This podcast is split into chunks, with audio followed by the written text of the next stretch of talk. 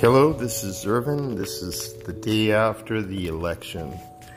And I'm just going to sum up a couple of things that happened yesterday while I was still in line. Um, get you up to date of that experience of voting here in Punta Borinquen. So I had forgotten my voter's ID, but uh, my wife encouraged me to continue to try to vote because she said that they all you need was the driver's license. So it turned out to be true. Um, with no fuss, they accepted my license. I didn't show up on the initial list. They just told me to go and pass by to uh, the voting um, the voting section. Um, it was sent in a general direction. They really didn't have clearly what line I need to stand in, so I had to find that out on my own. Fortunately, I asked at the door and found out that it was just by alphabetical order, the names. My name is Carrero, so I, was in the first uh, uh, group. group. You know, I was in, in, line number one, and my, li- my wife went to line number two, and I coincidentally met m- one of my neighbor's sons, uh, Dr. Acevedo. It was really, really nice talking to him. Made the waiting in the line uh, a breeze. It was just the time just flew, and I couldn't shut up about the things I was trying to do with my new passion, my new community blog, let's say, podcast, and very, very supportive of the ideas that I presented to Dr. Acevedo, and he started giving me feedback about uh, things that I, I could do to make the the podcast better and uh, it turns out that he's on the front lines about COVID 19 and offered even to give me some information about that. I thought that I told him that would be really helpful uh, for the Punta Borinquen community to find out his insight. So I invited him to blog on, on the site, and I extend the same invitation to any listener that is listening to this podcast in my community. If you have any information that you'd like to share to the to our community, I'm inviting you to do so. Make a contact with me, and uh, we'll we'll try to facilitate. You can send any request to facilitator at puntaborinquen.com. That's the email, facilitator at borinquen.com, or to me directly, Irvin at puntaborinquen.com. So, what happened after the smooth sailing in the election? Um, it, what happened was that it, you know, and there's no major glitches. Uh, it, uh, there was just a couple little mistakes here and there they, um, that I'm pretty sure improved throughout the day that they got right after a little bit of practice with the community. Um, I hope that Mr. Uh, the Dr. Acevedo would have some time. Um, so that's summing up that experience with him, uh, I hope he can find the time, which is not easy for a doctor to do. So if we don't hear from him in a while, uh, you could say that he's probably on the front lines battling COVID 19, which is something I, I am so happy not have to do personally. Because um, I, I don't think I would be able to do anything about it. I just. Um, anyway, let's change the subject. What happened after uh, I voted, came home, and the lights went out? Electricity in my community went out. It's so weird that this happens a lot. Um, it, it hadn't happened a lot in a while, but this co- coincidentally happens a lot on election day. It's just uh, weird. I don't get it. Um, had problems. What I did was I spent the hours uh, tapping into the power of uh, the solar panels of my food truck to share some electricity, to binge on the TV set, and have a little bit of air from my fan while I binged on seeing the election results. Just stayed home, glued to my TV set, my wife to her smartphone, trying to learn the results, shocking results, historical, very historical elections happening here in Puerto Rico because it's like breaking the bipartisanship uh, tradition.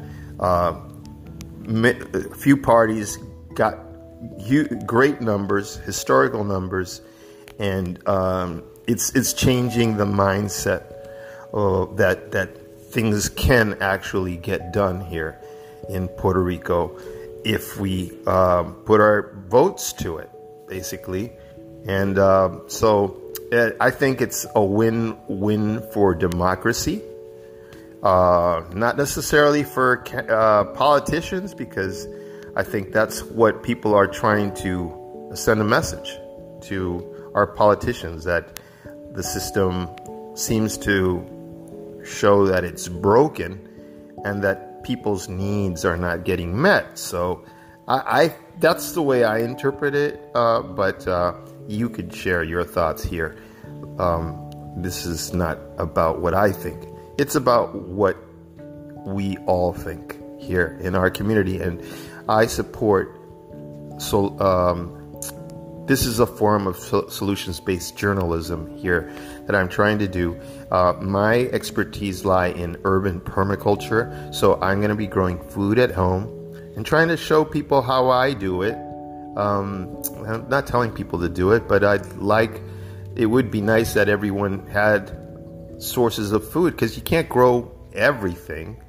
But if uh, us as neighbors chose things, different things, we could actually trade stuff, which would be really cool. I mean, I, if you guys know a little bit about my history, I used to own a couple of houses here, and in some of those houses, there was this great, juicy uh, mango tree that had pineapple mangoes. Pineapple mangoes, mango piña. Eh, is what we called them here. Le llamamos mango piña, and I, I, I never tasted a mango in my 57 years like the ones. Sadly, when I sold the house, they took the tree down, and my heart broke just for the tree, not for the house, more for the tree and the avocados that were the delicious avocados that were in that house. But uh, I want to get sidetracked here. Um, I. Uh, really believed in uh, a form of capital, and I still believe in a form of capitalism that is solutions space for the community. A social entrepreneur type of mindset is what I'd like to try to cultivate with my two cents of, of, of trying to help here in my community and um, share share with you guys um, the idea of making a, a, a community together, working together as a community, uh, putting all political things aside, us as neighbors trying to make a dis- difference for our own community, for our own our own sake. So yeah, I hope that you like what you're hearing. Um, if you uh, have any questions, you can send them my way. If you'd like to express yourself, um, there's a link where you can send a message, a voice message on the podcast, and you can talk about things that you are interested in seeing or hearing in this um, this community podcast and blog, and hopefully you the community will accept this as a a, a, a resource for the community to do even more community as as a group. If, if, if you're not in the community, it's not a community. If you're not part of it, it's not a real community. I, I need you to be in here to make the community. You guys are the ones that make the community. So if, if, if, you have any thoughts, if you have any questions, that interaction is part of helping create a community. So I welcome your questions. I welcome even people that have different views than I do uh, because it's all about democratic journalism. That's like, to me, it's the base for social leadership and thought leadership.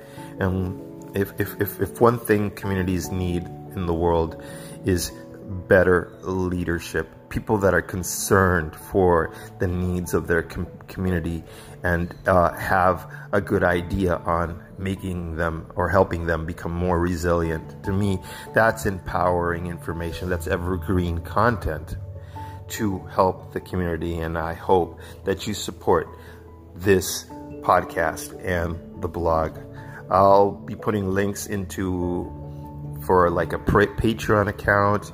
We'll be adding a YouTube channel, and you could help sponsor us through those means.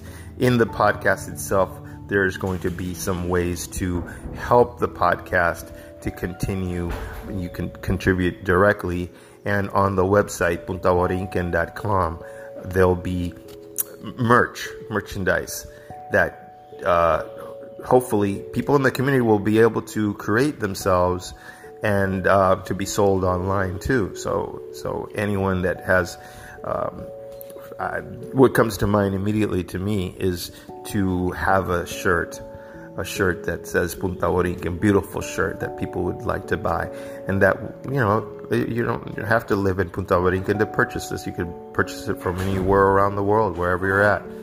Uh, hopefully, this podcast will be will cause so much engagement that we could be an example for our neighboring communities as well. So uh, that's in a nutshell what I'm trying to do. Hopefully, I'll. This is an improvised podcast. I need to set all this, uh, write all about this, do a transcription, and hopefully uh, create a like a like a little story about uh, who I am or what I've been doing, and uh, also tell your stories. That's what it's about. So thanks, thanks for stopping by, and that's all for now. Um, stay safe and uh, play it safe, so we don't get sick, and you could help people in your your home not get sick. All right. Blessings. Thanks.